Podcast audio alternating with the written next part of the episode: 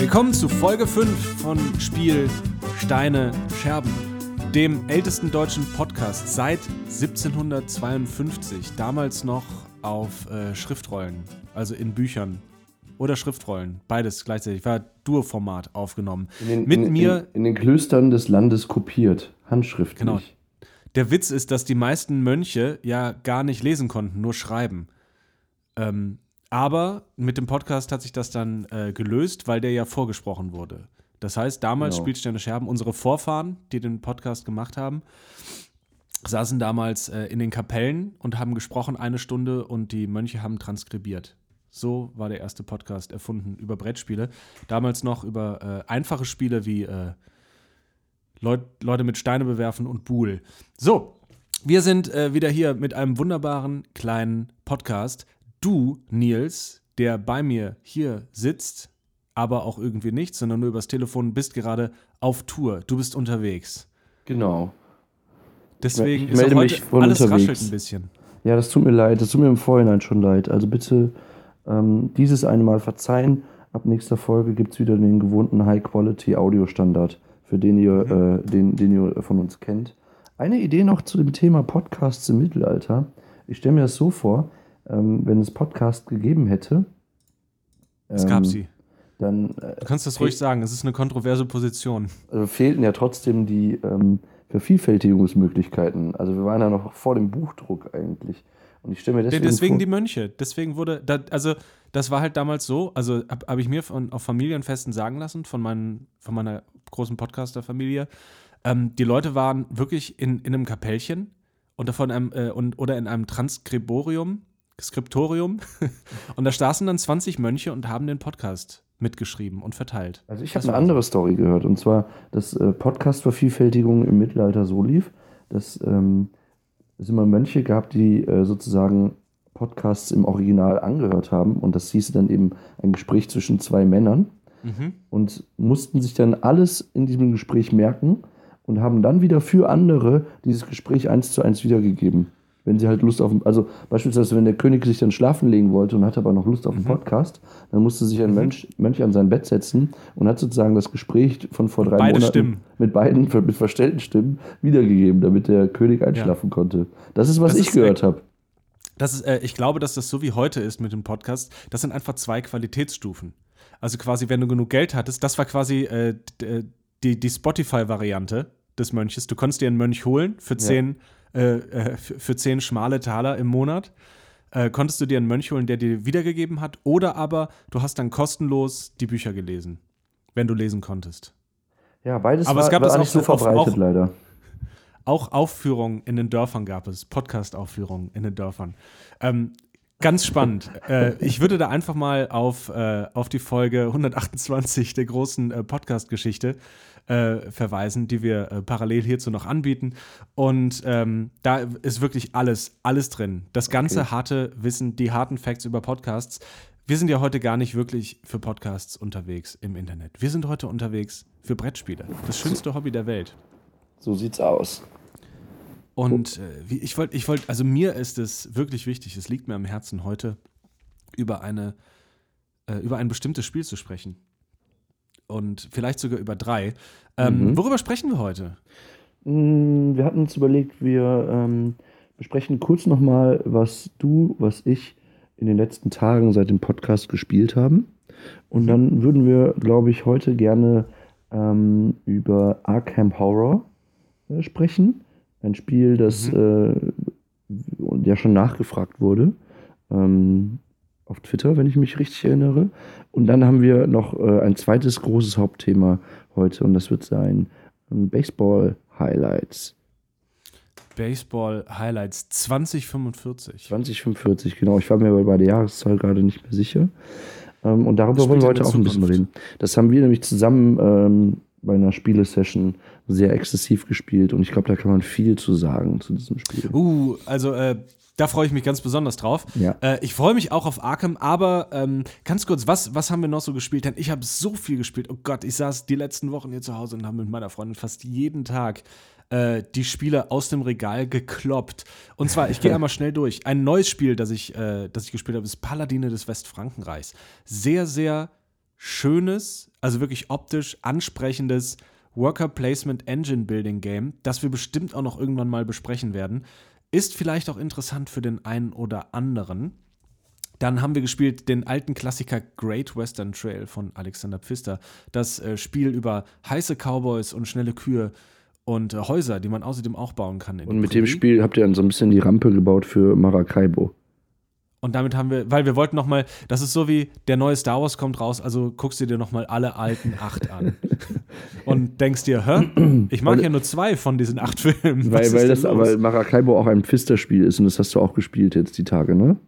Genau, Maracaibo, das neue, äh, das neue Heavy, Heavy Euro Game von Alexander Pfister. Ein äh, ganz hervorragendes Strategiespiel mit toller ökonomischer Komponente. Ähm, ein, äh, ein Rennen nach Punkten, Geld und den coolsten Karten mit Freibeutern drauf.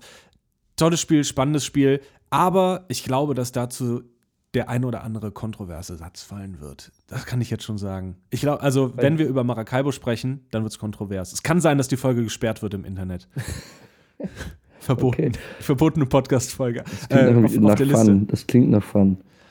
Ähm, genau, und dann habe ich noch gespielt Underwater Cities. Mm. Mm. Underwater Cities äh, hat sich äh, gegurgelt in alter Underwater-Manier. Äh, mittlerweile, glaube ich, in meine Top 5 gegurgelt. Rein, reingedrückt, reingeu-bootet, reingeschlauchbootet, reingeflutscht. Und ich glaube, wir haben es noch nie oh. gespielt auch, ne? Wir haben es noch nicht zusammen gespielt, aber wir müssen. Mhm. Also äh, erinnert mich an so viele gute Spiele. So eine knackige, Mechanik. Du kriegst immer, weißt du, was ich mag bei Spielen? Du machst was und bekommst was dafür. Mm, fühlt sich das gut an, was zu machen und was dafür zu bekommen. Ähm, also quasi sozialistische Grundprinzipien. So, das bei Spielen. Das ist übrigens ein Problem, das ich bei Paladine des Westfrankenreiches hatte.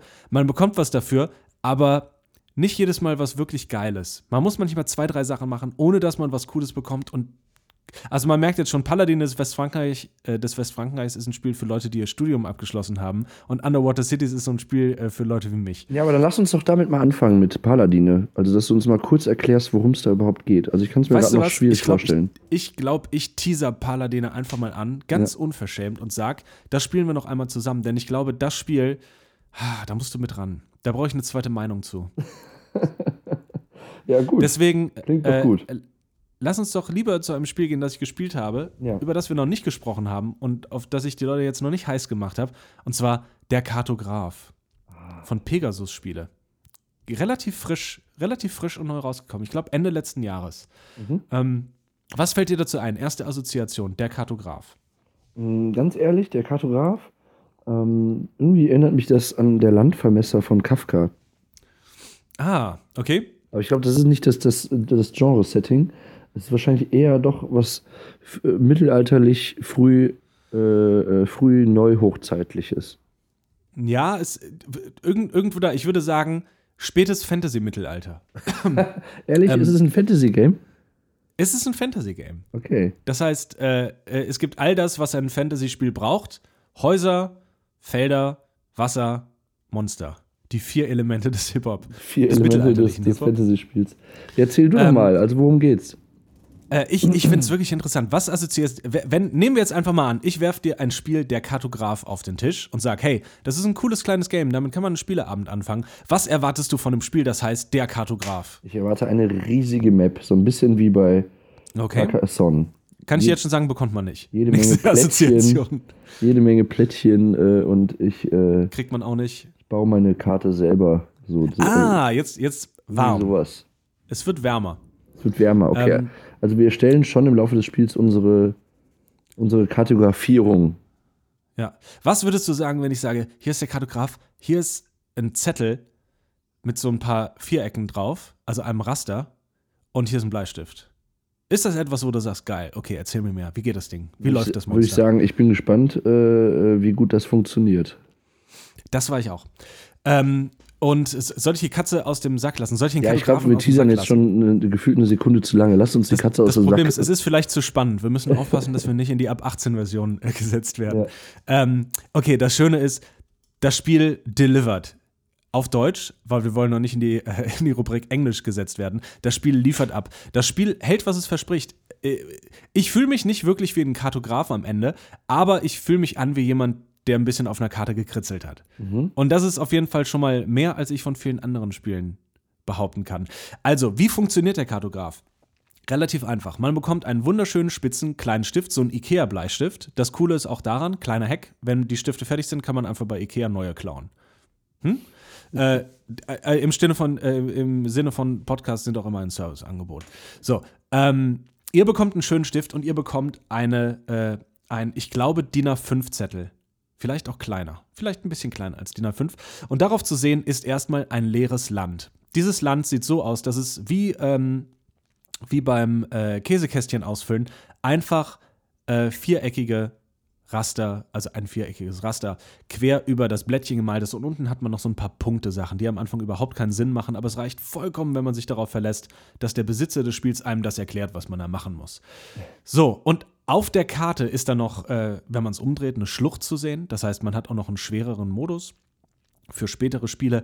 Und dann siehst du so ein paar Ruinen und ein paar Berge. Mehr hast du nicht. Also mhm. wirklich freies Land. Äh, der Zettel gehört dir. Was machst du damit? Das war eine Frage. Jetzt, was ich jetzt damit mache. Nein, das, es, es war, es war äh, sowas nicht gemeint. Und, äh, und, dann, äh, und dann ist natürlich, das macht noch kein Spiel, sondern was das Spiel ausmacht ist, und dann bekommst du vier Karten vorgesetzt. Und zwar unter die Buchstaben A, B, C, D. Mhm. Daneben kriegst du einen äh, Kartensatz mit ähm, Jahreszeiten. Und das bedeutet, in jeder Jahreszeit wird eine andere Karte gewertet. Nehmen wir jetzt mal an die A-Karte also die Karte, die unter A liegt, heißt, äh, jeder, jeder Fluss, der von einem Gebirge zum anderen führt, gibt dir am Ende drei Punkte pro Gebirge, das verbunden ist. So, und das heißt, im, äh, im Frühling wird die Karte A und B gewertet. Und B ist dann vielleicht, jedes Kornfeld gibt einen Punkt, wenn es an einem Wasserfeld anliegt. Die mhm. Dinger, die man selber zeichnet. Äh, so, und dann, also da, daher kriegen wir unsere Siegpunkte. Wir gewinnen immer noch, ist es immer noch irgendwo ein Eurogame, das man gewinnt damit, dass man am Ende die meisten Punkte hat. Auch Kartografer äh, oder Kartografen wollen am Ende einfach nur dicke, fette Punkte mit nach Hause bringen auf den Punkteteller, damit ihre Punktefamilie Punkte essen kann. Wir haben also jede Runde für jede Jahreszeit wird nun eine Karte gezogen. Und auf jeder Karte sehen wir ein oder zwei verschiedene Arten von Gelände. Das kann sein ein Dorf, dann malt ihr ein kleines Haus rein, oder ein Fluss und dann malt ihr kleine Schlangenlinien. Und dann das Wichtige darunter, einen klassischen Tetris-Stein. Das heißt, äh, klassische Tetris. Was sind deine liebsten drei Tetris-Steine? Ähm, die lange Gerade, bestehend aus vier Elementen. Geht's dabei? Check. Ähm, dieses Dreieck. Ja, check ist dabei. Ähm, Oder das kleine T. Das also quasi das T, aber der lange, der Fuß wurde abgeschnitten. Ja, genau. Und, mhm. ähm, und ich glaube, der Block auch, der Vierer-Block. Gefällt mir auch ich immer glaub, mega gut. Den Block gibt es, aber mit kleinem Schornstein oben dran. Also, ist in Ordnung. Äh, denke ich, denk ich auch. Kleiner, kleiner Abzug, aber auf jeden Fall jetzt schon 100 von 100, 100 Tetris-Punkten. So, und dann, und das Einzige, was du machst, du entscheidest, welches, äh, welche Geländeart dort rein soll. Zum Beispiel, da soll gerne Korn oder halt äh, ein Weizenfeld hinein und dann malst du das als Weizenfeld aus und packst das auf deine Karte. Du darfst es drehen und spiegeln, wie du willst. Übrigens etwas, was ich wunderbar finde an Spielen. Äh, nicht so oft Nein sagen, liebe Spieleentwickler. Lasst mich lieber alles machen und denkt, und denkt euch Regeln so aus, dass ich alles machen darf, was ich machen will. Weniger Regeln, die dagegen gehen und mehr, die dafür gehen. Finde ich sehr viel schöner. Man kann nahezu alles machen in, in diesem Spiel. Man kann hinmalen, äh, wo man will. Man muss sich natürlich an die Formen halten. So. Und äh, dann gibt es noch eine besondere Mechanik und zwar gibt es da noch ein besonderes Gelände und zwar das Monster. Ich habe es ja schon gesagt, wir spielen nicht einfach nur Mittelalter, wir spielen. Stimmt, jetzt kommt das Monster rein. Ja. Jetzt kommt das Monster. Wie in jedem guten Spiel gibt es ein Monster. Und dieses Monster macht folgendes: Du gibst deinen Spieler, deinen Bogen, also deine Landkarte, die du gezeichnet hast, an einen Spieler weiter und der muss dir dann ein Monster reinzeichnen und jedes freie Feld um ein Monster herum ist nach jeder Jahreszeit einen Minuspunkt wert. Das heißt, du möchtest das Monster schön einbauen in deine Welt. Macht ah, für mich thematisch okay. nicht so 100% viel Sinn, dass du gerne viele Häuser um Monster herum bauen möchtest, aber auch Monster wollen nicht alleine sein. Hey. Oder? Ähm, so, und am Ende gewinnt derjenige mit den meisten Punkten. Das ist der Kartograf. Und wie lange geht ein Spiel, eine Runde? Puh, ich bin ganz ehrlich, ich habe gedacht so 15, 20 Minuten. Wir haben auch schon mal 30, 40 Minuten dran gesessen mit Spiele erklären und allem. Ich glaube, dass Ja. man es in 20, 30 Minuten runterrocken kann. Ähm, auf der Karte steht 30 bis 45 Minuten, also sind wir relativ äh, gut dabei gewesen. Ähm, das Schöne an diesen ganzen sogenannten Roll and Rides, das heißt Kniffelvariationen, es wird geworfen und äh, jemand muss gucken, ob er jetzt das Geworfene nimmt oder nicht oder wie er es verhält, äh, wie er es nutzt. Äh, da sind die Spiele meistens etwas schneller, aber das Schöne ist, es ist ein super Spieleabend-Eröffner. Und Ja. es ist ganz toll, wenn man mit mehreren Spielern spielen möchte. Das heißt, man kann locker mit 100 Spielern spielen. Nicht locker, ich nehme das locker zurück. Man kann mit 100 Spielern spielen. ähm, man kann aber auch einfach mal mit acht Leuten spielen, wenn man mal Leute da hat und sagt, hey, habt ihr Lust, eine Karte zu zeichnen? Ähm, man kann es äh, relativ durch alle Spielerschichten spielen. Das heißt, es ist vollkommen, äh, vollkommen okay, das mit äh, einer Sechsjährigen und zeitgleich mit zwei 90-Jährigen zu spielen. Mhm. So. Cool. Ähm, das heißt, auch, äh, auch so, im, äh, so im Golden Girls und Gilmore Girls. Beide können an einem Tisch sitzen und es macht Spaß. Das weiß ich nicht, ob es Spaß macht. Aber beide könnten, also beide Serien könnten an einem Tisch sitzen und mit dem Spiel Spaß haben. Das Spiel, das die Ähm, Generationen zusammenbringt, weil die ein Faszination Spiel. Karte einfach ungebrochen und un äh, nicht altersabhängig ist. Und äh, dann kommt noch dazu, es ist super inklusiv. Das heißt, Farben sind egal, weil jedes Gelände auch als Form wahrgenommen wird oder äh, aufgeschrieben, notiert wird. Äh, das heißt, es ist vollkommen egal, ähm, ob du Farben so wahrnimmst, äh, wie, äh, wie, die Karten es, wie die Karten es angeben oder nicht. Du hast noch eine Form, die dir dabei hilft. Es ist ein schönes Spiel. Soll ich in, mit einem kleinen Aber dazu kommen? Ja, es wäre keine, äh, keine Maschu-Rezension oder zumindest äh, Vorabkritik äh, ohne ein kleines Ähm, Aber. Also insofern, ich, ich, äh, habe nur darauf gewartet. Ich muss eins dazu sagen, ich habe es sehr gemocht, aber ich habe es nicht geliebt. Mhm.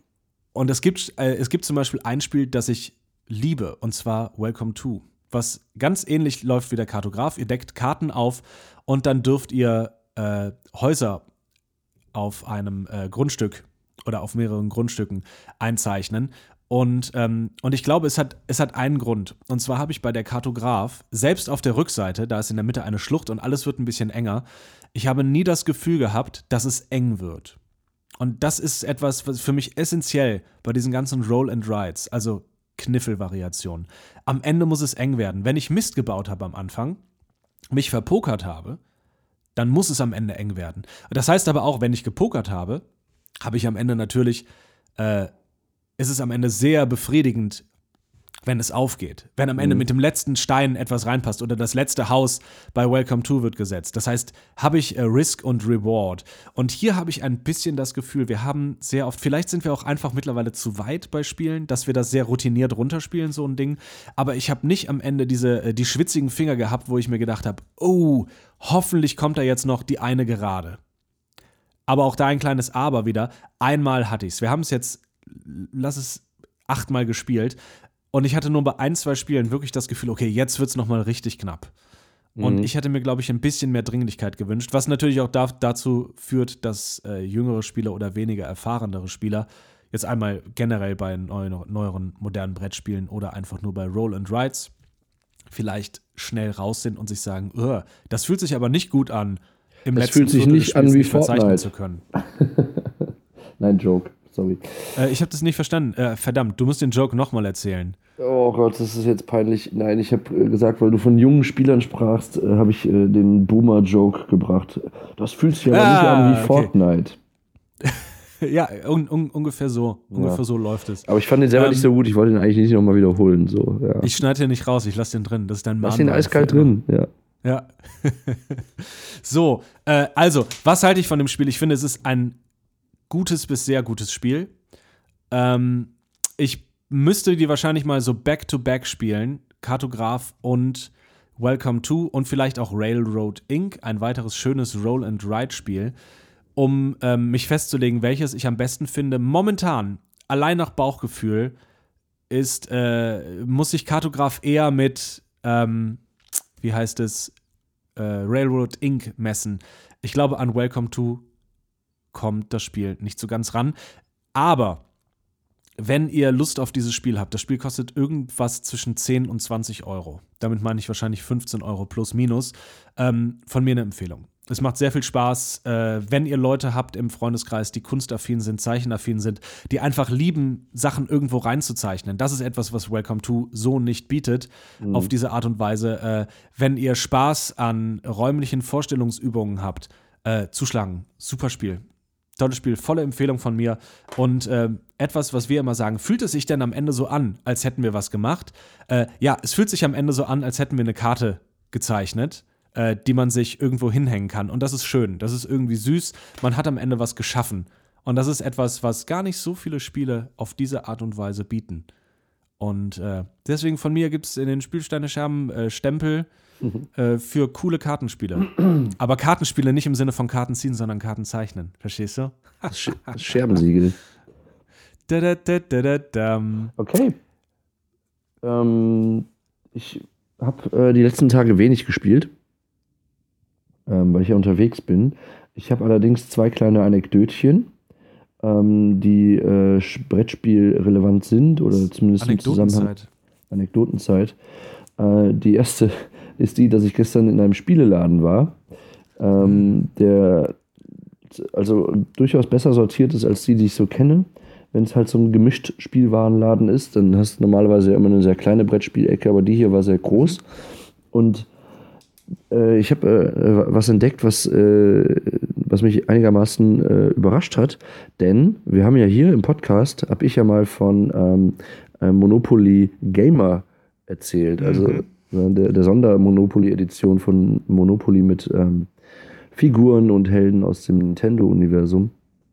Und gestern entdecke ich im Regal eine Monopoly-Version von Ralf Rute.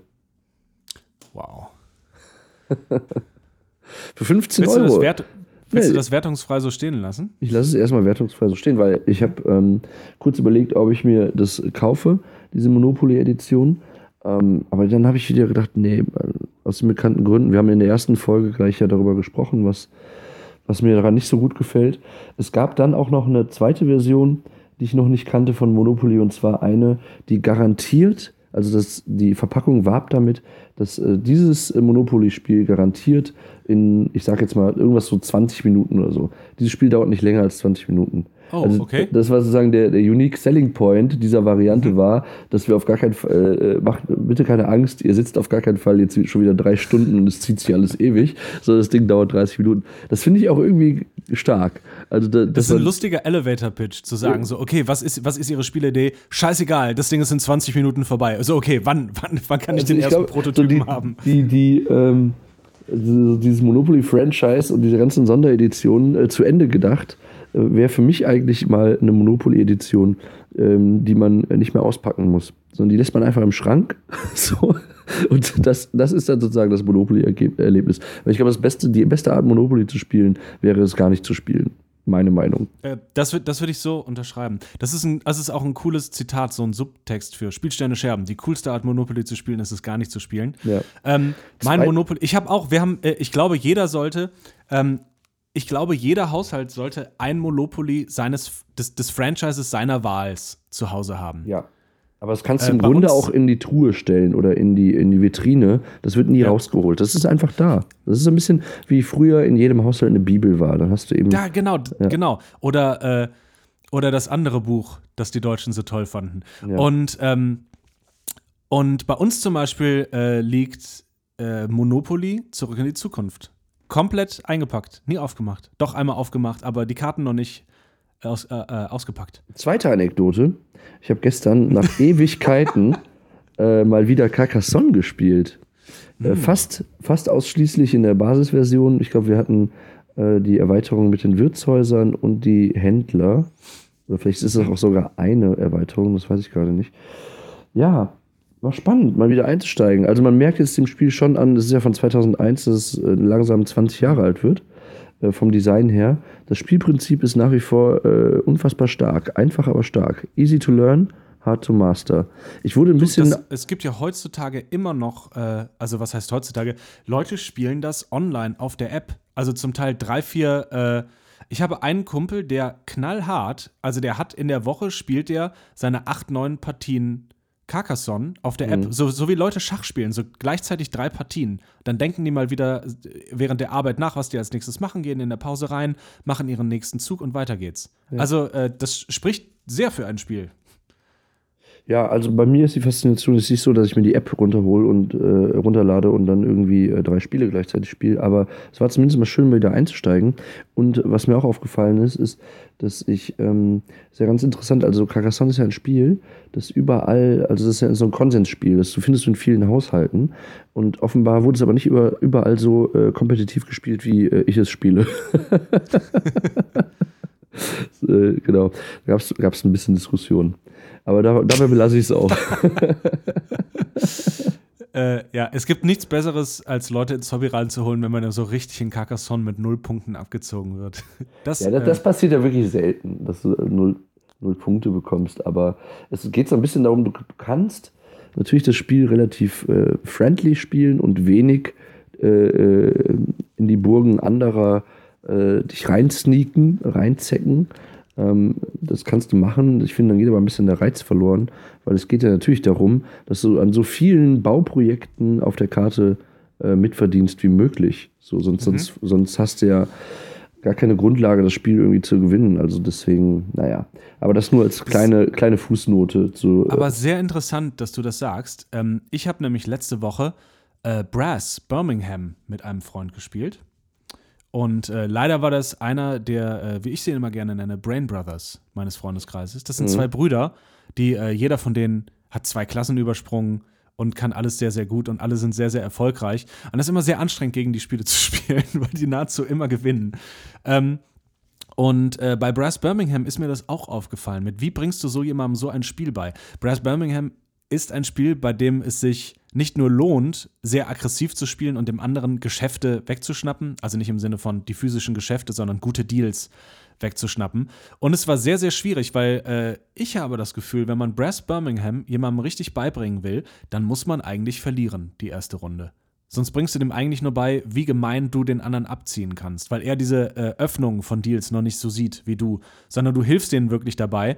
Und äh, das finde ich unter, unter Umständen wirklich schwierig. Ähm, Mhm. Also es war für mich auch nahezu unmöglich äh, zu gewinnen und ihm gleichzeitig gut das Spiel beizubringen und zu zeigen, was man alles so machen kann. Mhm. Aber ne, aus seiner Perspektive, ohne dass ich ihm jetzt, äh, dass ich ihn jetzt immer wieder ins Messer rennen lasse, das ist in Ordnung, das ist okay, aber für ein Spiel, das auch mal gut und gerne zwei Stunden oder drei Stunden dauert mit Erklärung, finde ich das ein bisschen schwierig. Das hat mich zum Teil ein bisschen daran erinnert, wie äh, ich Leuten Warhammer 40k beibringe, wo ich nämlich auch immer grundsätzlich verlieren muss, damit die Leute Spaß daran haben. ähm, also auch ein Spiel, das sehr, sehr groß ist, sehr, sehr lange dauert und mit unter Umständen mit vielen kleinen Fiddly-Regeln sehr, sehr kompliziert werden kann. Ähm, finde ich interessant, äh, wenn das so ähnlich in Carcassonne läuft. Wenn man, äh, weil bei, bei Brass kannst du halt eigentlich nicht freundlich spielen, ohne auch gleichzeitig zu verlieren. Wenn du freundlich spielst, hast du verloren. Ja. Ähm, fand ich interessant. Ähm, wollen wir äh, ganz schnell zu einem Spiel kommen, das wir letzte Woche zusammen auf dem Tisch äh, gesehen haben, zwischen uns? Ja, sehr gerne. Welches der beiden meinst du denn? Äh, das Spiel, das die meisten emotionalen Reaktionen hervorgerufen hat. Das, wo wir da saßen mit 180er Puls. Ich Ja. habe bei dir auch die eine oder andere Träne gesehen. Alles war dabei. Äh, Ein um welches Spiel der? Emotionen. Trommelwirbel. Ähm, Baseball Highlights 2045. Hm. Ein Spiel, das ähm, du schon öfter mal äh, vorgeschlagen hast, dass wir es spielen sollen. Und ich war immer so ein bisschen, ah, Baseball kenne ich gar nicht so gut. Und dann auch noch in 2045. Hm. Also Äh, Kenne ich auch nicht so gut das Jahr. das Jahr, da, genau, das kenne ich auch nicht so gut. Nee, aber so. Und dann dachte ich so, wow, ist das wirklich jetzt so cool? Und dann haben wir ja überlegt, ja, aber so dieses Sportthema ist ja was, was uns beide schon begeistert, wenn es gut umgesetzt ist. Und lass es, lass es uns doch mal probieren. Und ähm, ich glaube, es war an dem Tag die äh, goldrichtige Entscheidung, weil Ja. das wirklich ähm, eine unfassbare Stärke hat ähm, und äh, unfassbar was, was, äh, was loslöst, in, äh, nee, nicht loslöst, aber was äh, auslöst in einem. Ähm, Das macht, und das macht was mit dir, das Spiel, willst du das damit macht sagen? wirklich was mit, mit mir.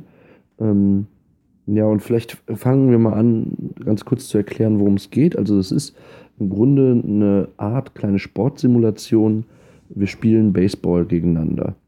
Und ähm, das machen wir aber jetzt nicht in der, in der Jetztzeit, sondern eben deswegen auch 2045 im Titel in äh, einer Zukunft, die noch ungefähr 25 Jahre entfernt ist was dafür sorgt, dass wir eben nicht nur äh, menschliche Spieler auf dem Feld haben, sondern auch äh, Robots und Cyborgs. Äh, Cyborgs.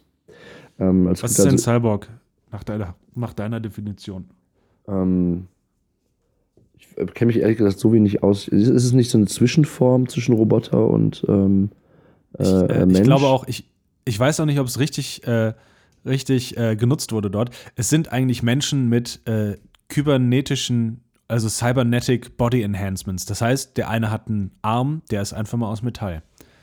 Ja. Äh, oder auch mal ein Bein. Oder beide Beine. Oder es auch kann, mal ein neues kann aber sein, dass es so ein bisschen in diese Gedankenrichtung auch designt mhm. ist. Aber ich habe es jetzt nicht mehr so richtig also vor Augen, äh, wie die Cyborgs genau aussahen. Ist auch eigentlich nicht so ganz wichtig, dieses Thema, dass es in der Zukunft spielt. Es sorgt eben nur dafür, dass du als, ähm, ich sag jetzt mal, als Spielerklasse Du hast eben, alle Spieler sind repräsentiert durch Karten und äh, deine Mannschaft ist sozusagen ein Kartendeck, das du aber eben auch erweitern kannst. Also insofern ist es auch eine Art von äh, Deckbilder. Und ähm, die äh, Cyborg Robot Human äh, Kiste sorgt im Grunde nur dafür, dass du halt unterschiedliche Charakterklassen hast und die dann eben unterschiedlich aufeinander reagieren können.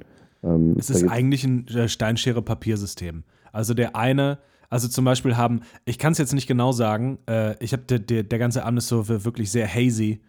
Äh, es, es, ist sehr nebulös, die Erinnerung, weil ja. es so emotional war.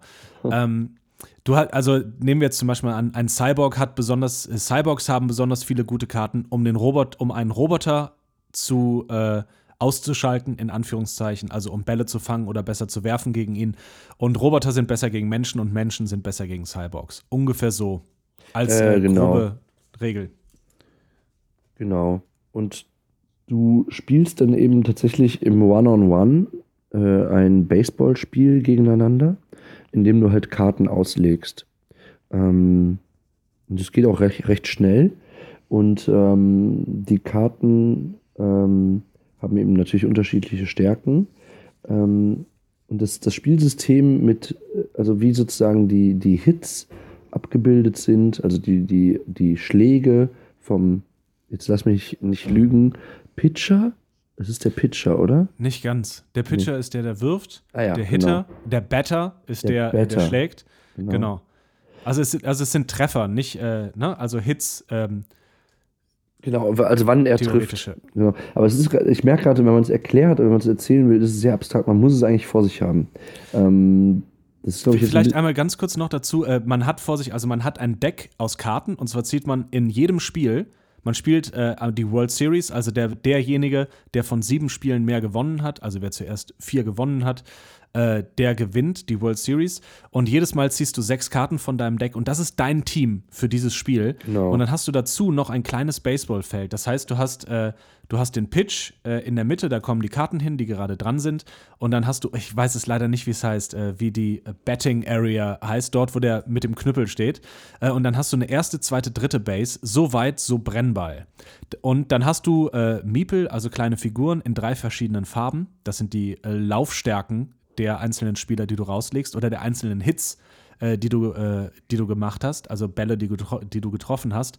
Und die werden dann über dieses kleine Feld, also von einer Base zur nächsten äh, geführt mit vielleicht, Karten. Vielleicht eine Sache, es ist ja wirklich so, wenn man jetzt nicht gerade schon into it ist in dieses Baseballspiel im Real Life, also wenn man nicht mit den Regeln vertraut ist, dann hat es jetzt zum Beispiel bei mir auch so drei, vier Matches gebraucht, bis ich das System dann wirklich verstanden habe. Also was da genau passiert. Aber wenn man es dann verstanden hat, dann ist man einfach begeistert, wie elegant das gelöst ist. Dann läuft es also wirklich ohne nachzudenken. Dann gehen die Spiele super schnell. Ja. Also ich glaube, unser erstes Spiel hat noch zweieinhalb Stunden gedauert und das zweite, also ein komplettes Spiel mit vier Trainingsrunden am Anfang. Und äh, also ich glaube, wir haben jedes Mal sind wir ins Finale gegangen. Also wir sind im siebten Spiel gewesen. Ne? Jedes Mal. Ich glaube, ja. beide Spiele. Ähm, und wir haben das zweite, glaube ich, schon in so einer Stunde 15, Stunde 20 gemacht. Und ich denke, dass, wenn wir es jetzt nochmal spielen, kommen wir auf eine Stunde. Ja. Für so einen kompletten Durchlauf. Aber es braucht eben ein bisschen Einarbeitung, aber das ist, es lohnt sich total, weil mhm. äh, das Spiel ähm, so das äh, äh, Erlebnis vom, dieses Baseball-Erlebnis und dieses Sporterlebnis auch vor allen Dingen halt grandios umsetzt. Also wir hatten gerade im ersten Spiel, ähm, vielleicht muss man nochmal einen Moment vorher anfangen, die, das ganze Spiel, also eine Runde, ist aufgeteilt in die, ähm, die Spring Season, mhm. in der du im Grunde drei Testmatches spielst gegeneinander, die aber noch nicht gewertet werden. Ähm, jetzt könnte man sich fragen, okay, warum werden die nicht gewertet? Dann brauche ich sie eigentlich auch nicht spielen, war so mein erster Gedanke. Aber nein, du kannst eben mit Hilfe der äh, in einem Spiel eingesetzten Spieler äh, Kapital anhäufen, um in der, in der darauffolgenden Draftphase neue, viel, viel stärkere Spieler zu kaufen und in dein Team zu integrieren. Und das machst du dann eben in der Spring Season dreimal. Das heißt, die Spring Season hat eben nicht nur die Funktion, das Spiel nochmal, also dass du reinkommst in, in den mhm. Mechanismus, sondern es hat auch die, äh, das, das Ziel vielmehr, dass du dir für die entscheidenden Spiele für, für das Finale der Saison deine Mannschaft zusammenstellst. Also wie willst du sozusagen, worauf setzt du strategisch Wert? Da gibt es durchaus verschiedene Wege, die man einschlagen kann. Und die sind natürlich auch sehr abhängig vom Gegner, gegen den du spielst. Genau, was, was kauft der andere? Kauft der ja. andere viele Cyborgs, dann kaufe ich natürlich viele Karten, die gut gegen Cyborgs sind, als genau. Beispiel. Ja. Du sagst ähm, zwischendurch, es erinnert dich ein bisschen an Magic. So, gerade dieses äh, Prinzip, ne? Ich glaube, das ist auch ganz wichtig, so einmal so diesen generellen Flow des Spiels zu verstehen. Das heißt, was mache ich in einer Runde? Und das ist relativ simpel. Du spielst eine Karte und zuallererst wird die Fähigkeit des Spielers, den du jetzt gerade gespielt hast, abgewickelt. Das kann zum Beispiel was Aggressives für dein eigenes Team sein, also eine Offensivaktion, alle deine Spieler dürfen ein Feld weiterrennen.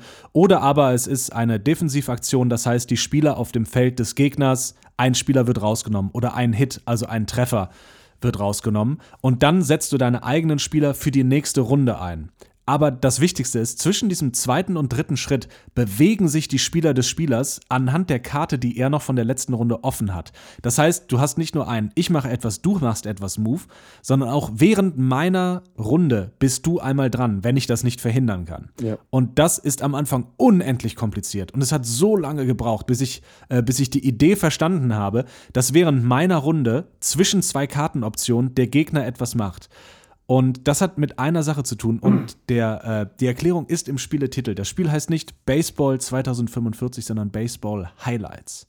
Das heißt nämlich auch, was wir machen, ist nicht in Echtzeit, sondern eigentlich ist alles, was wir auf diesem Spielfeld machen, erstmal hypothetisch, bis zu dem Punkt, wo jemand wirklich über die letzte Base läuft und einen Punkt macht. Bis dahin sind das, und dann ist es ein Highlight. All das andere oder auch andere Sachen wären Highlights. Aber wenn ihr einen Spieler spielt, dann ist das nicht das, was er macht, sondern äh, das sind all die Aktionen, dieser, die er während dieses Spiels potenziell gemacht hat. Oder dann vielleicht wirklich, wenn der Gegner es nicht verhindert. Und dann wird das Ganze auf einmal unheimlich thematisch, wenn man darüber nachdenkt, dass man eine Karte legt, wie wirklich so eine Baseball-Sammelkarte, wie die Karten aussehen. Mhm. Dieser Spieler hat während dieses Spiels potenziell, kann der drei Hits machen. Und dann legst du drei Hits dorthin, drei Spieler. Der Gegner kann dann einen Hit wegnehmen davon, aber zwei rennen los das nächste Mal. Das sind beides, das, das ist beides er. Ja. Äh, und zwar potenziell. Und wenn er ankommt oder auch nur auf der zweiten bleibt, dann ist das, was er, das waren seine Highlights. Also ihr legt Highlight-Karten von einem Spieler raus. Und dann klickt das Spiel auf einmal. Und dann wird es auf einmal sehr interessant. Und dann ist es, und das ist das, was du eben meintest. Und das ist so klug, so clever und so raffiniert gemacht. Auf einmal bist du in einem Sport drin. Du hast Sportgefühle. Und es ist so abstrakt durch dieses Highlight-Ding, dass du gar nicht wissen musst, wie Baseball klappt. Du musst nicht wissen, wie Fußball klappt oder wie die Tour de France klappt. Du musst nicht wissen, was daran interessant ist oder warum dir das gefällt. Oder meinetwegen Formel 1. Auch etwas, was ich zum Beispiel nie verstanden habe, dass Leute sich drei Stunden hinsetzen und Autorennen angucken. Mhm. Aber ich glaube, dass die, dass die neuronalen Ausschläge bei jeder Fangruppe von bestimmten Sports wahrscheinlich die gleichen sind. Das heißt, wenn wir diese Leute äh, äh, wenn wir die Hirnströme messen. Und äh, die Tatsache, ob Federer äh, den letzten Satz gewinnt, Schumacher über, äh, über äh, die Ziellinie fährt als erster oder Boateng äh, oder Boateng das, das lange Ding macht. Ich glaube, dass die Ausschläge gleich sind. Dieses Gefühl von, wow, mein Team hat jetzt ganz knapp irgendwas gewonnen, irgendwas geschafft, against the odds, entgegen jeglicher Wahrscheinlichkeit. Und dieses Spiel vermittelt das. Vermittelt das, wie es bei, selbst bei Flamme Rouge macht es ähnlich. Auch da ist dieses abstrakte Sportfeeling dabei. Aber ich habe bei keinem einzigen Spiel, und ich rede wirklich auch von ähm, Fußballmanagern, die ich als Kind super gerne gespielt habe. So die alten Willy Lemkes Fußballmanager, Anstoß 1, 2, 3. bei keinem Spiel habe ich das Gefühl gehabt, wie bei unserem Finale. Das war so spannend. Das war wirklich, das war, das waren Gefühle, die hatte ich das letzte Mal bei der WM 2006. ich sag's. Ich, ich sag's, so viel war dabei. Also ich stimme dem allen zu, was du gerade gesagt hast. Ich würde ähm, vielleicht noch ergänzen, was ich auch enorm mag an dem Spiel, ist das Prinzip, du ähm, erweiterst deine Mannschaft, die, die spielen aber nicht in jedem Spiel mit. Also du kannst natürlich, es gibt gewisse Strategien, wie du es trotzdem schaffst, sehr, sehr viele Spieler aus deinem Deck in einem Spiel einzusetzen, ja. ja. Ähm, aber das ist jetzt nicht der Normalfall oder ich mache es zumindest so nicht und du glaube ich auch nicht. Was aber dafür sorgt, dass wenn du gerade auch diese, ähm, diese Hero-Spieler, sage ich jetzt mal, kaufst, mhm.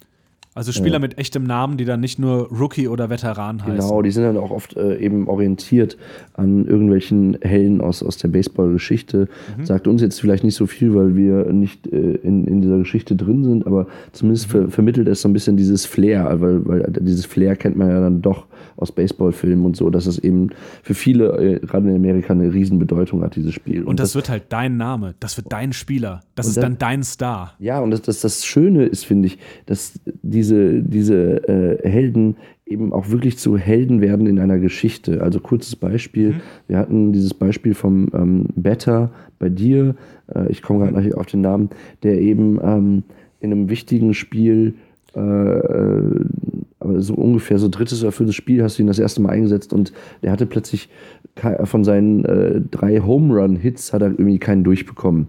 So. Er, also er hat einfach versagt. Es war wirklich, er war der Starspieler. Er hat versagt. Er hat richtig versagt. Und dann so, und ist er zwei Spiele lang nicht mehr aufs Feld gekommen. Und kommt dann aber im letzten entscheidenden Spiel in der Verlängerung, im letzten Inning ja. aufs Feld eher durch Zufall.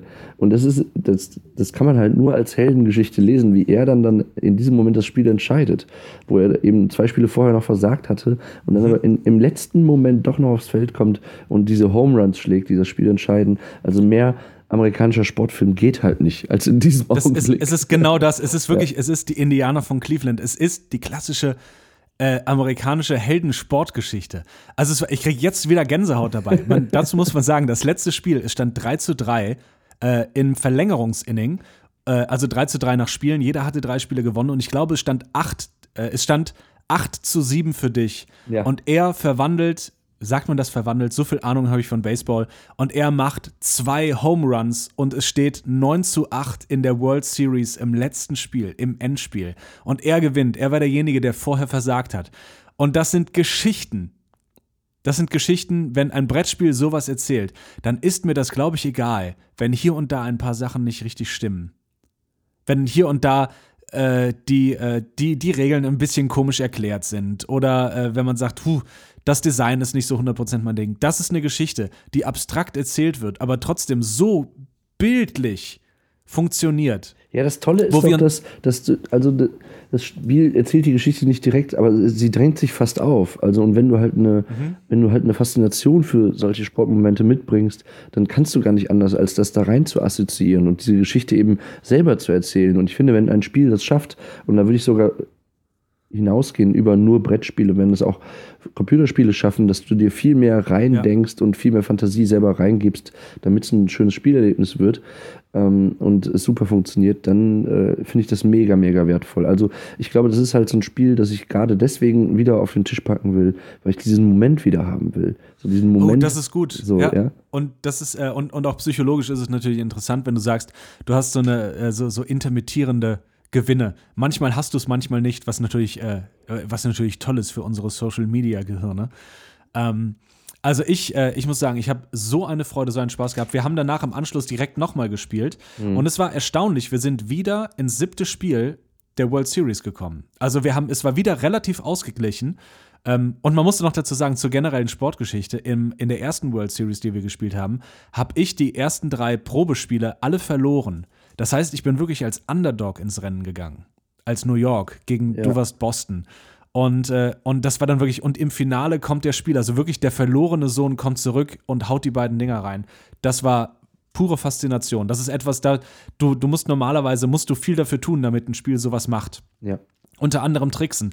Und wenn das Regelwerk von alleine, wenn es im Spiel drin ist, wenn es im Spielprinzip drin ist, dass solche Momente entstehen, uh, dann äh, muss ich dem Spiel 10 von 10 Punkten geben und sagen, das ist eine Empfehlung.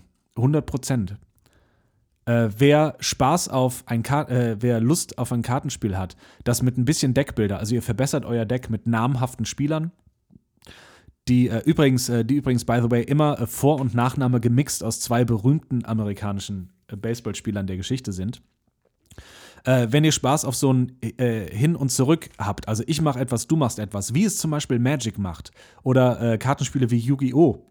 mit Fallenkarten, die man reinspielt, dann muss ich Baseball Highlights 2045 empfehlen. Wie sieht es bei dir aus? Absolut, ich kann mich dem nur anschließen. Also ich kann es auch kaum erwarten, dass wir es wieder spielen. Ähm, wir haben, glaube ich, an dem Abend noch kurz darüber gesprochen, braucht dieses Spiel ganz äh, äh dringend äh, diese, äh, dieses Topic, dieses Thema äh, Zukunft, nahe Zukunft und Roboter und Cyborgs. Ja. Da haben wir uns ja so ein bisschen dran gerieben, dass mhm. wir gesagt haben, boah, Oh, es wirkt so ein bisschen aufgesetzt. Ich könnte mir das Spiel auch gut vorstellen, wenn, wenn es das nicht hätte, sondern wenn es sozusagen plain ja. ein Baseballspiel wäre. Und jetzt habe ich aber heute nochmal nachgedacht. Ich kenne mich da leider zu wenig aus, aber es gibt doch in, gerade in den USA auch so eine riesige Fantasy-Baseball-Szene, die eben also wo, es doch auch um, um genau das geht, dass du halt äh, dir selber Teams zusammenstellst und dann gegeneinander spielst, so auf dem Papier. Ich weiß jetzt nicht genau, wie das Prinzip genau geht, aber vielleicht war ja, das ist nur mein Gedanke, eben auch dieses äh, Setting, relativ unmittelbare Zukunft, ähm, auch deswegen äh, nochmal reingearbeitet, um sich so ein bisschen davon abzuheben. Einfach nur als, als, als Idee, als Gedanke. Ja, habe ich auch gedacht.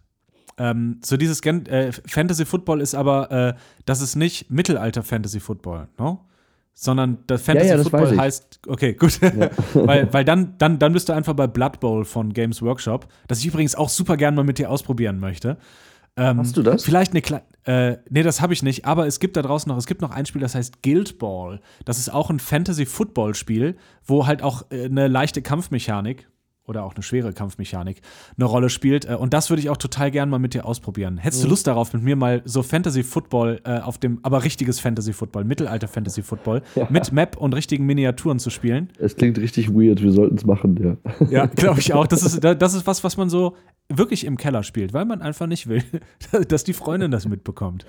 äh, weil ich, ich, ich ertrage die Blicke nicht mehr. Ich, ich spiele schon Warhammer 40k, ich kann nicht mehr. Am Anfang waren sie noch, waren sie noch zögerlich interessiert, inzwischen nur noch mitleidig. Ja, ja. Nee, am Anfang war das so von unseren Freundinnen immer die, äh, immer die Blicke, wenn die uns in solchen Spielen sind, ja, wenigstens sind sie runter von der Straße.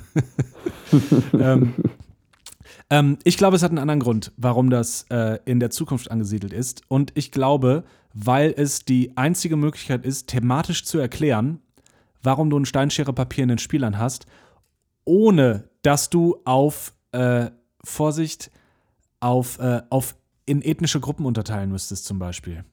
Aber gut, du hättest ja noch andere Möglichkeiten. Muss es Sowas, ne, ich, und, äh, und, oder, äh, oder andere Sachen, die vielleicht irgendwie sensitiv berühren könnten. Im Sinne von, warum ist denn jetzt einer schneller als der andere? Muss ich jetzt wirklich sagen, das ist jetzt die Kategorie dicker Spieler? Sowas in diesem Sinne.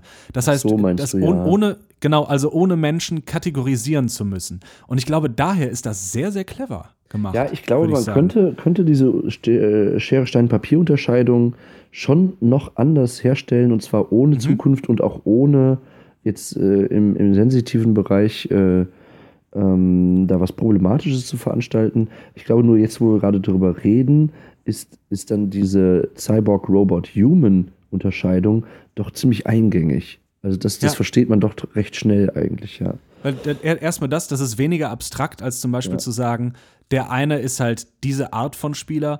Äh, was ich mir noch überlegt habe, man hätte natürlich sagen können, die haben feste Rollen und sind demnach sehr gut darin. Das heißt, mhm. du hast mhm. typische Runner, Batter, Pitcher. Wie gesagt, auch da, ich rede 100% aus meinem Arsch gerade. Ich habe kaum Ahnung von Baseball. Was für das Spiel spricht, wenn ich ehrlich bin. Ja.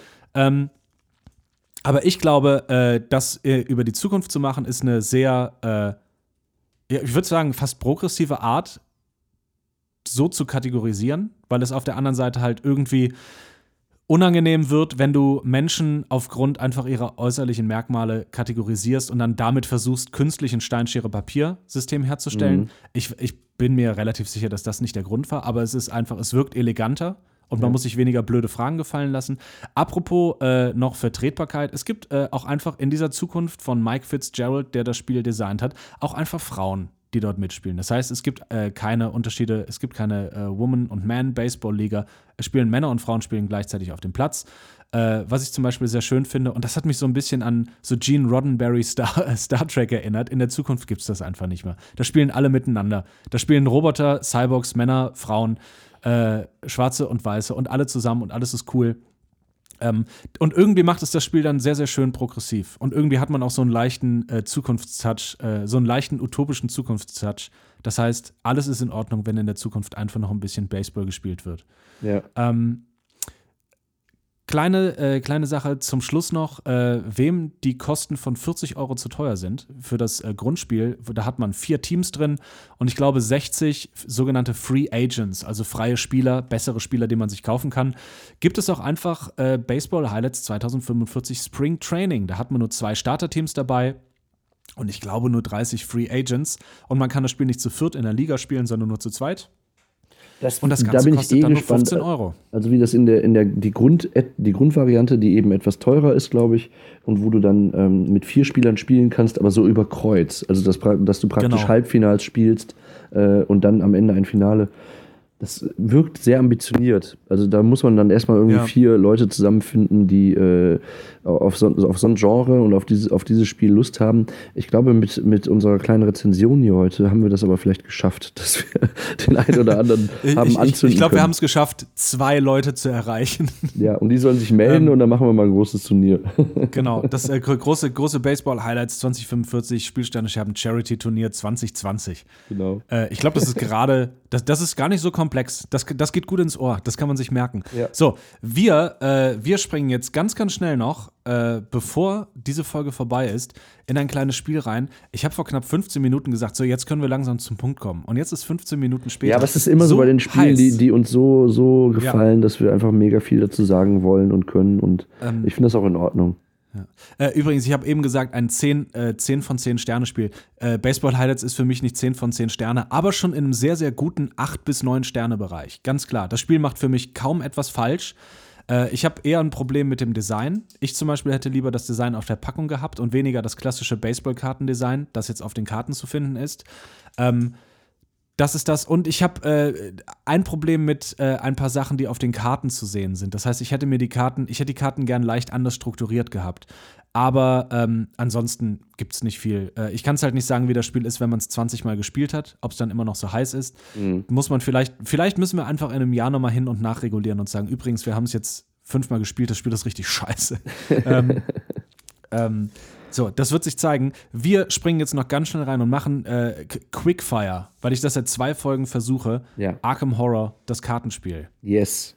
Ähm, Arkham Started. Horror, das Kartenspiel, ist rausgekommen 2016 und zwar bei Fantasy Flight Games, das äh, Spielestudio, das sich alle coolen IPs äh, und Lizenzen gekauft hat, von Star Wars zum Beispiel und damals auch äh, Warhammer. So, und diese äh, Damen und Herren von Fantasy Flight Games haben, ich glaube, die springen, die versuchen, oh, die haben auch Herr der Ringe, äh, die versuchen jeden Monat ein neues Arkham Horror Spiel äh, auf den Markt zu bringen in diversen verschiedenen Formen. Es gibt Willen des Wahnsinns, es gibt Arkham Horror, es gibt Last Hour, es gibt äh, Arkham Horror das Kartenspiel, es gibt Arkham Horror das normale Brettspiel, es gibt Elder Science, das Brettspiel, so in verschiedenen Größen. Äh, alle haben eins gemeinsam. Alle spielen im äh, erweiterten Lovecraft-Universum. Das heißt, wir sind er meistens Ermittler, in Anführungszeichen die Guten. Und wir versuchen, irgendeinem großen, bösen Alten auf die Schliche zu kommen, irgendeinen Kult zu enttarnen oder in irgendein fantasievolles, böses äh, Land zu reisen oder in eine Welt und äh, versuchen dort irgendetwas Widerliches, Ekliges, Grausames zu stoppen, das unsere Welt bedroht. Mhm. Soweit, so gut. Ich glaube, jeder weiß ungefähr damit äh, etwas anzufangen. Ähm, und das ist übrigens schon mein erstes kleines Plus, ich glaube, dass nahezu jeder sehr schnell in diese Lovecraft-Welt eintauchen kann. Einfach weil die Idee von Lovecraft unsere Popkultur durchzieht. Nicht nur äh, was den Autor angeht, sondern einfach seine Ergüsse. Äh, ich ich stelle jetzt einfach mal das sehr, sehr äh, problematische Grundwerk Lovecraft und die Person des Autors äh, hinten an, weil ich sehr, sehr interessant finde, dass man etwas anderes mit dieser Interpretation anstellen kann. Aber dazu mehr. Äh, grundlegend ist Arkham Horror das Kartenspiel ein, äh, ein Living Card Game. Das heißt, anders als bei Spielen wie Magic, wo man sich Booster Packs kauft, äh, die aufmacht und guckt, was man für coole neue Karten hat, weiß man vorher ganz genau, was in den Packungen drin ist, die man sich von Arkham Horror kauft. Das Ganze hat ein Grundspiel, die Arkham Horror Grundbox, und über die spreche ich auch heute. Ich spreche nicht über die zigtausend Erweiterungen. Ich glaube, es sind mittlerweile acht Erweiterungen, große und jeweils sechs bis acht kleine Erweiterungen, die dazugehören. Ähm, es geht mir um die Grundbox. Die Grundbox hat ein Abenteuer, ein Szenario oder ein Abenteuer mit drei Szenarien, die man nacheinander spielen kann in einer kleinen Geschichte. Das heißt, es verändern sich auch noch Dinge und Kartendecks zu verschiedenen Klassen. Diese Kartendecks sehen äh, so aus, dass man einen Charakter bekommt und hinten drauf steht drin, was darf der alles für Karten in sein Deck packen. Der eine kann zum Beispiel Wächterkarten reinpacken und der andere kann, pardon, kleiner Frosch im Hals, und der andere kann ähm, Wächterkarten und Survival-Karten in sein mhm. Deck packen. Die meisten dürfen auch noch neutrale Karten reinstecken. Und jetzt kommt natürlich die Frage, was sind Karten? Karten sind in diesem Spiel alle Karten, die in euer 30 bis 33 Karten großes Deck passen. Und ähm, dieses Deck, das aus den verschiedenen Klassenkarten und neutralen Karten besteht, ist nicht nur äh, sind nicht nur Gegenstände. Zum Beispiel eine Karte kann sein eine Feueraxt, die andere Karte kann sein gesteigerte Aufmerksamkeit. Dieses Deck ist eure Geschichte. Das heißt, all die Dinge, die dem Charakter passiert sind, passieren und noch passieren werden. Und das ist so unendlich clever und gut gemacht. Oh, ich lieb's. Dadurch entsteht nämlich auch, wie wir eben bei Baseball Highlights gesagt haben, eine Geschichte. Und wenn man einen Schritt, man muss nur einen Schritt zurückgehen und sich ganz kurz überlegen, was das jetzt gerade heißt. Man kann das sehr, sehr metamäßig spielen. Das heißt, äh, wenn ich eine Feueraxt nehme, dann muss ich das nicht sehen wie eine Feueraxt, die mein Charakter gerade irgendwo in einem Kamin findet, sondern das ist jetzt einfach nur Schaden plus zwei. Und ich glaube, dass man das Spiel nicht so spielen darf. Ich glaube, man muss das Spiel so spielen, dass man sagt, wow, mein Charakter hat jetzt gerade hier in seinem Arbeitszimmer eine Feueraxt gefunden und vielleicht auch kurz darüber nachdenken, das ist irgendwie lustig. Warum hat mein Charakter in seinem Arbeitszimmer eine Feueraxt liegen? Mhm. Und dann klickt das Spiel auf einmal. Und dann funktioniert es. Grundlegend zur Mechanik, ich hüpfe ganz, ganz schnell rein. Ähm, wir haben jedes Mal eine Agenda und ein Aktdeck. Das heißt ein Szenendeck, das wir durchspielen müssen. In der Agenda wird oder auf die Agendakarte, die eine Geschichte erzählt, zum Beispiel im ersten, ähm, im ersten Abenteuer, ich spoilere jetzt ganz, ganz wenig. Äh, also, das ist wirklich das, was man direkt am Anfang liest. Äh, man ist in seinem Arbeitszimmer und die Tür ist verschwunden. Und man muss herausfinden, wo die Tür hergekommen ist. Und es kommen Gule. Kleine Monster. Wobei, so groß wie Menschen. Klein. Kleiner im Gegensatz zu großen Monstern. Mhm. Und, äh, und man möchte natürlich nicht von diesen Gulen verschlungen werden und man möchte wissen, wo seine Tür ist.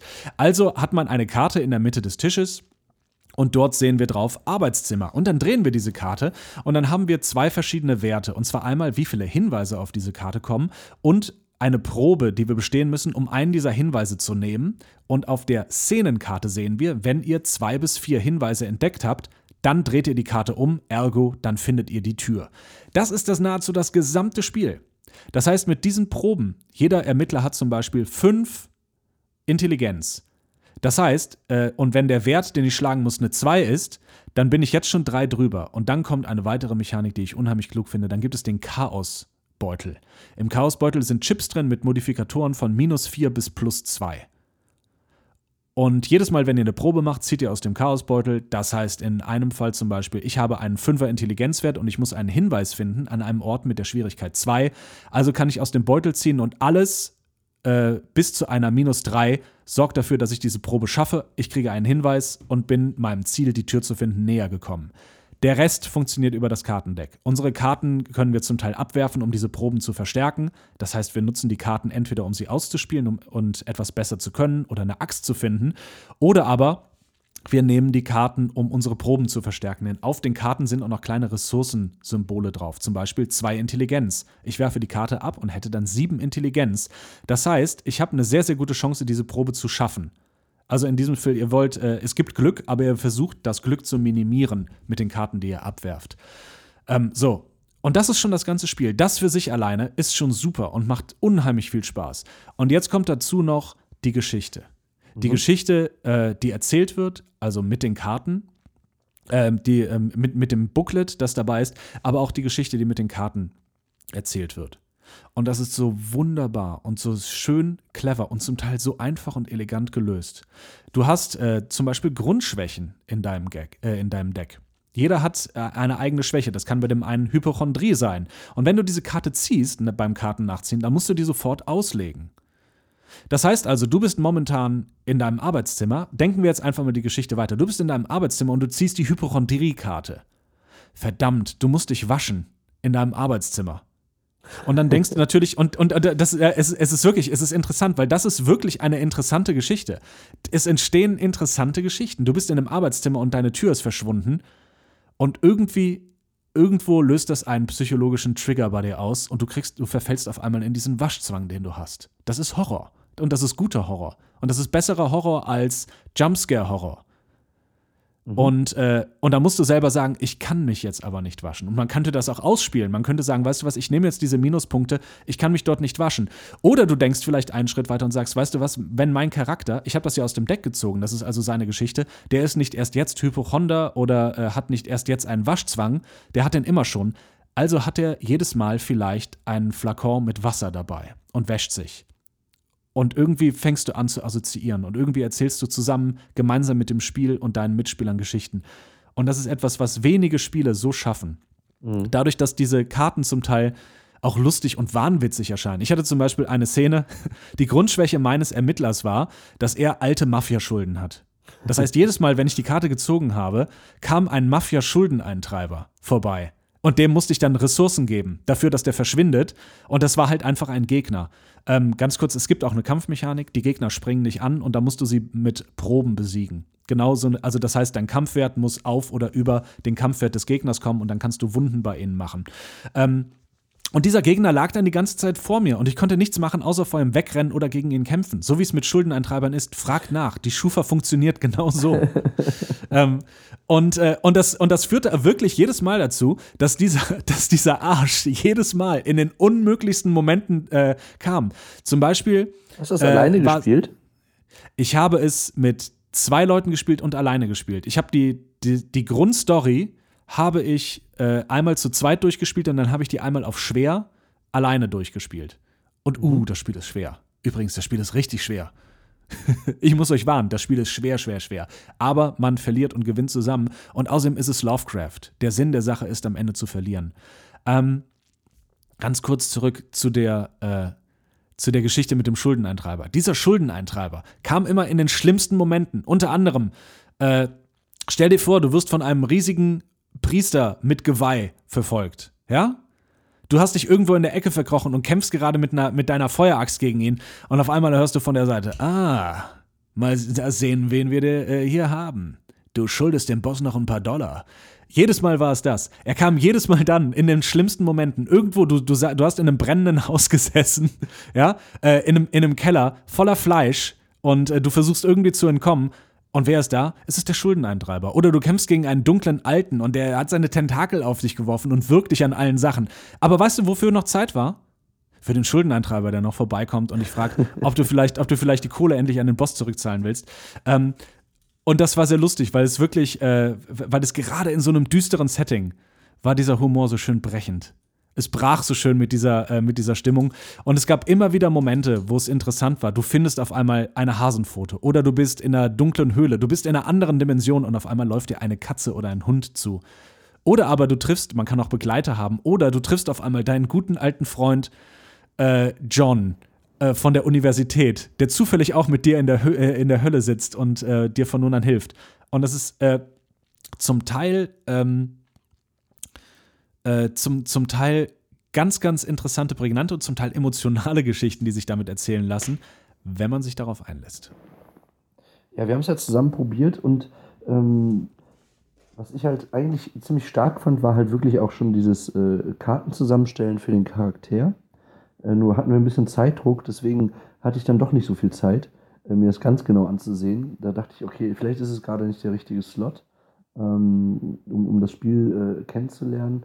Äh, und ansonsten mochte ich auch extrem halt, wie elegant halt dieses, dieses Ortesystem gelöst ist. Ne? Also über Karten und über Symbole, von, welcher Karte, von welchem Ort du zu welchem Ort gehen kannst und so. Das fand ich äh, sehr stark. Ähm, und ja, ich glaube, wir müssen es einfach nochmal zusammenspielen auch. Also da habe ich schon Lust drauf, weil das, was du erzählst, eben, obwohl ich jetzt kein ausgewiesener Lovecraft-Fan bin, aber so ein bisschen äh, alles andere, äh, was du erzählst, macht mir schon sehr viel Freude. Ich finde, es hat auch einen gewissen schrägen Humor dann darin, ne? Gen genau, das ist, und ich glaube, den schrägen Humor muss man mitbringen, aber ich würde fast sagen, der ist jetzt, der ist so schräg, dass den fast jeder hat. Ja.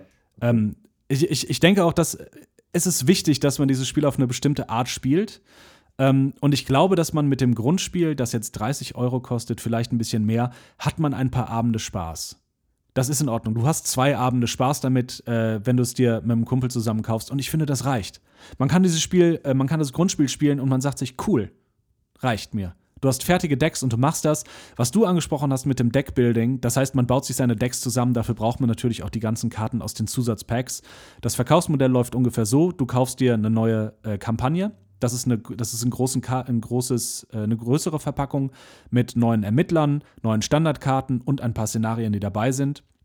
Und das kostet meistens 25 Euro. Und ähm, dann hat ein Zyklus, so wird das Ganze genannt, ich glaube insgesamt zehn Szenarien und du kaufst dir dann acht Szenarien-Packs dazu, die jeweils 12 Euro kosten. Das heißt, du bist bei über 100 Euro pro Zyklus. Das mhm. ist viel. Ja. Das ist viel Geld. Das ist vor allem viel Brettspielgeld. Ähm, und man muss wissen, worauf man sich dort einlässt. Man muss wissen, okay, das ist jetzt eine Investition. Und ich glaube auch, dass das, ich möchte jetzt gar nicht so sehr in die, äh, in die Bewertung von diesen Szenarien gehen, äh, wenn man das grob ausrechnet und sagt, ich habe zwei Freunde und die haben jeweils ein Grundspiel und können sich deswegen ihre Charakter ganz cool bauen. Und wir kaufen uns alle paar Wochen am Wochenende so einen Szenario-Pack und dann spielen wir das abends drei, vier Stunden am Stück durch. Dann ist das okay. Dann, äh, wenn man das auf den Preis eines Kinobesuchs bekommt, dann ist das in Ordnung. Und man kommt mit zwei Leuten halt meistens doch äh, sehr viel besser weg. Äh, dann ist das okay, aber man muss halt einfach wissen, man muss sich eine Wertigkeit dafür finden. Also und keine zynische Wertigkeit, sondern man muss halt wirklich sagen, ist es mir das wert, äh, 10, 12 Euro für 80 Karten auszugeben? Wahrscheinlich nicht. Aber ist mhm. es mir das wert, 10, 12 Euro für eine Geschichte auszugeben, die ich mit meinen Freunden erlebe? Und das ist auch das, was ich meinte. Man muss das Spiel, glaube ich, weniger als Spiel sehen, sondern wirklich wie eine gemeinsame Geschichte. Man muss das ein bisschen wie ein Choose Your Own Adventure Path sehen, mit weniger Entscheidungen, mit mehr mechanischen Entscheidungen und mehr Problemen, die du versuchst zu lösen. Aber dann macht es Sinn, dann macht es Spaß, dann, dann bist du drin. Äh, ich muss ganz ehrlich sagen, für mich ist es eines der besten Koop-Spiele, die momentan existieren. Und es ist für mich auch eines der besten Spiele, die man äh, Nicht-Spielern vorlegen kann. Wirkt vielleicht etwas äh, seltsam, wenn man sich sagt, okay, jemand hat noch nie Brettspiele gespielt, ich setze ihn jetzt einen harten, schweren Deckbilder vor. Mhm. Äh, es klappt trotzdem. Ich habe das jetzt schon mehrmals mit Leuten gemacht und habe die einfach mal vor so eine Runde Arkham Horror gesetzt. Und jeder ist sehr begeistert rausgegangen. Sehr, sehr, sehr begeistert.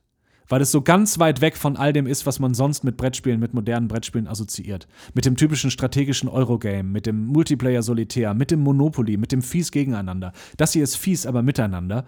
Und, äh, und die Spielmechanik funktioniert auf mehreren Ebenen. Das ist ganz, ganz wichtig. Es funktioniert auf einer rein abstrakten mechanischen Ebene. Das ist ein sehr, sehr gutes Ressourcenmanagement-Spiel. Kooperativ. Und darüber hinaus ist es auch ein sehr gutes Storyspiel. Es ist ein sehr gutes thematisches Spiel.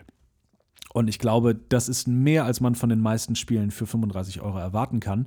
Ähm, ich möchte noch eine kleine Sache am Ende abschließen, bevor ich mit meinem äh, endlos langen, ja, vielleicht horrormäßigen Monolog aufhöre. Ähm, und zwar äh, die, äh, die grundlegende Problematik mit Lovecraft.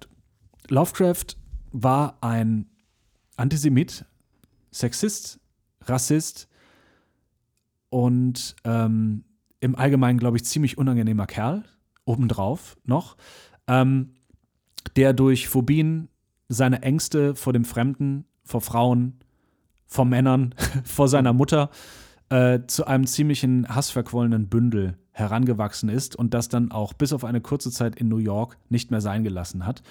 Ähm, und daraus entstanden sind Geschichten über Angst, über Xenophobie, über Rassismus und anderes. Und es gibt äh, weitaus klügere, weitaus belesendere Menschen, die das schon weitaus besser und weitaus klüger analysiert haben wie ich und nacherzählt haben wie ich. Und die sind auch wunderbar zu finden auf Google ähm, und ansonsten im Internet.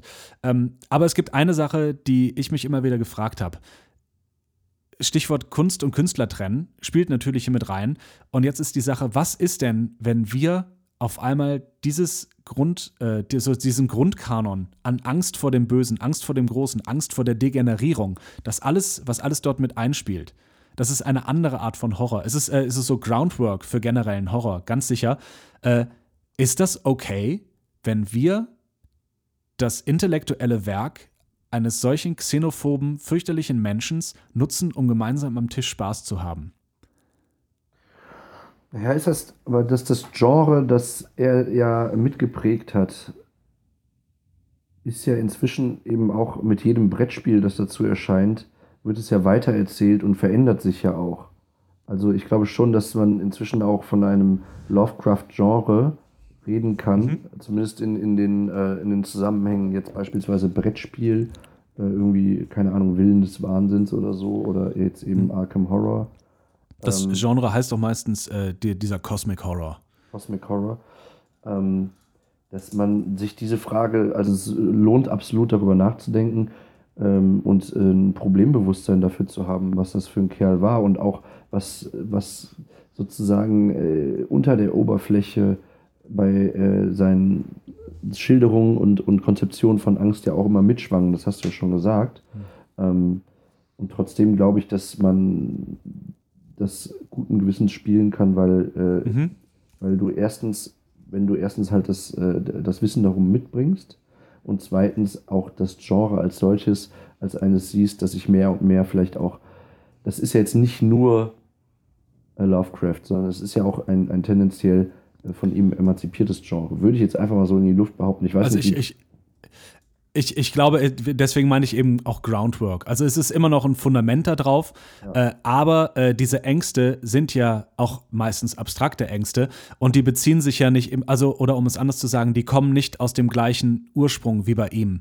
Ja. Wenn andere Autoren über äh, die Angst vor dem Ungewissen schreiben, dann kann das einen anderen Grund haben als bei ihm wenn er über die Angst vor dem Ungewissen schreibt und er, dann ist das vielleicht seine Angst vor dem, vor dem Ungewissen, vor dem, nicht vor dem Fremden, sondern vor den Fremden, die, die, die kommen, vor der, oder, oder vor der Angst davor, äh, dass, dass sein rassischer Gedanke, an dem er sich festklammert aus Angst, nicht, äh, nicht mehr so aufgeht und funktioniert.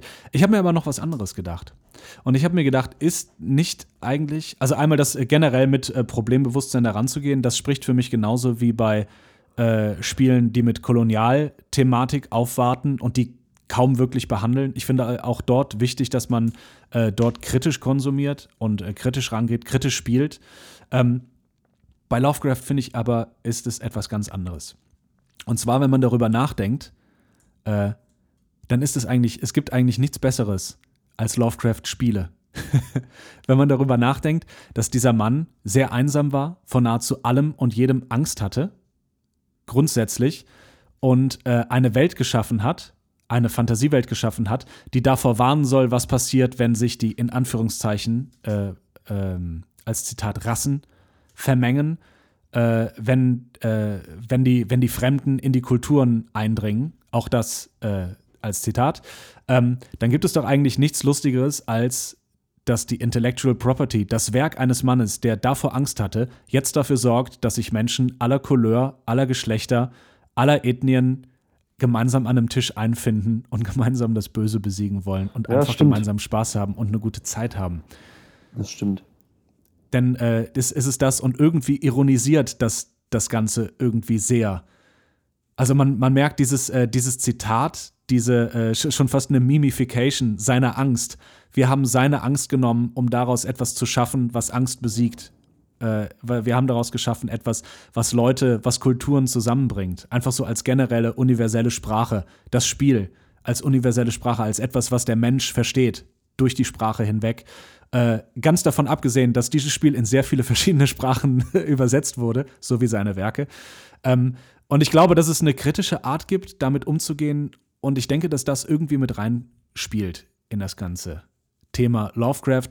Äh, es würde sicher nicht nur diesen Podcast, sondern auch äh, äh, mein, meine intellektuellen Fähigkeiten, Lovecraft zu analysieren, sprengen, wenn wir uns jetzt weiter darauf einlassen. Aber für mich ist das eine Art rein subjektiv, wie ich mit diesem Thema umgehe und wie ich auch dort irgendwie eine interessante Geschichte finde, ja. die äh, irgendwie auf einer versöhnlichen Note äh, endet. Nicht auf einer versöhnlichen Note mit ihm, sondern auf einer versöhnlichen Note mit einem selbst und seiner Angst und seinen Sorgen. Nun denn. Nun denn. Äh, das, äh, das war es soweit von mir. Äh, Arkham Horror, das Kartenspiel, wirklich Vorsicht bei, vorsichtig schauen bei, bei dem, was ihr da kauft. Es gibt viele Spiele, die so heißen. Wir haben gesprochen über Arkham Horror, das Kartenspiel oder The Living Card Game, abgekürzt Arkham Horror LCG. Ähm, von mir eine ganz klare Empfehlung. Nicht umsonst auf, äh, ich glaube, dem ersten Platz bei Customizable Games auf Boardgame Geek ein großer Spaß, eine große Freude für äh, nicht nur die ganze Familie, sondern große Freundeskreise. Und denkt immer daran, umso mehr ihr gemeinsam mit diversen Spielergruppen spielt, umso mehr würde sich Lovecraft darüber ärgern. Das ist doch das Schönste. Das ist doch Schönes das Schönste Schlusswort. Genau. Spielt so, dass Lovecraft ein Problem damit gehabt hätte. Äh, ihr Lieben. Sehr gut. Nils, äh, du bist weiter on the road. Wir sehen uns in den kommenden Wochen hoffentlich mal wieder, um äh, das ein oder andere schöne Brettspiel auf den Tisch zu bekommen. So äh, von aus. dir noch ein Schlusswort? Ich, äh, ich, ich habe halt gerade überlegt, dass man vielleicht auch ähm, Lovecraft selber ärgert, dass man ihn nicht so sehr zum Thema macht. Dass man eine Balance findet zwischen äh, einerseits Problembewusstsein, ja, äh, Wissen um diese Person und um die äh, sozusagen biografischen Bezüge und, und deren äh, auch den Wahnsinn und das Problematische in seiner Gedankenwelt. Ja, das alles zu wissen ist gut. Und auf der anderen Seite mhm. sollte man auch nicht den Fehler machen äh, und äh, dieses schöne Genre und das, wie du schon so schön gesagt hast, eben sehr viele Leute fasziniert und, und, und eine Freude bereitet, Cosmic Horror äh, Games, ähm, dass man dort dann wieder den Fehler macht und nur noch über diesen schon sehr lange mhm. toten Mann spricht. Der, der übrigens auch gar keine Lizenz mehr hat an seinem Werk. Das ist auch gar nicht mehr seins, wenn man so will. Ja, naja, aber das war darüber hinaus, Angst. weil man läuft natürlich mal schnell Gefahr, äh, sei es jetzt, dass, dass du auf der einen Seite ein positives äh, äh Genie hast, das irgendwie äh, etwas Kulturelles geschaffen hat und du dich deswegen immer wieder auf ihn bezugst. Genauso gilt es natürlich auch in, im Negativen. Also, dass ja. du dich dann auch wiederum berauschst daran, was für ein übler Kerl der war. Und auch mhm. deswegen immer wieder darüber reden willst. Das kennt, glaube ich, auch jeder. Und ich glaube, auch hier so, eine Art Meta-Problembewusstsein zu sagen, mhm. äh, wir müssen nicht ständig über ihn reden, sondern es reicht, dass wir es mal stimmt. gesagt haben. Genau. Ich glaube auch, dass das, also quasi auf der zweiten Ebene kritisch zu sein, mit seinem kritischen Umgang damit, ist auch ja. etwas sehr Wichtiges. Äh, ich bin gespannt auf die dritte Ebene des kritischen Umgangs, wo wir das wieder kritisch äh, machen. Aber vielleicht macht das auch jemand anderes mal für uns. äh, auf jeden Fall äh, sehr, sehr guter Punkt. Ähm, sehr, sehr guter Punkt. Was ja auch wieder in das ganze Thema reingeht, dass man äh, das nicht zum Fokus machen soll, weil sonst passiert doch nur wieder das, dass man das Erwartbare von so einem Menschen wiederholt oder einfach nur perpetuiert. Ähm, vielen Dank für deine Zeit, äh, die du aufgebracht hast. Und äh, vielen Dank für eure Zeit da draußen, fürs Zuhören. Wir, Wir hören, hören, uns, im, wieder. im März wieder, genau. Ich freue mich schon. Ich auch. Also, habt einen schönen bis Tag. Dann. Bis dahin. Alles ciao. Liebe. Ihr auch. Ciao.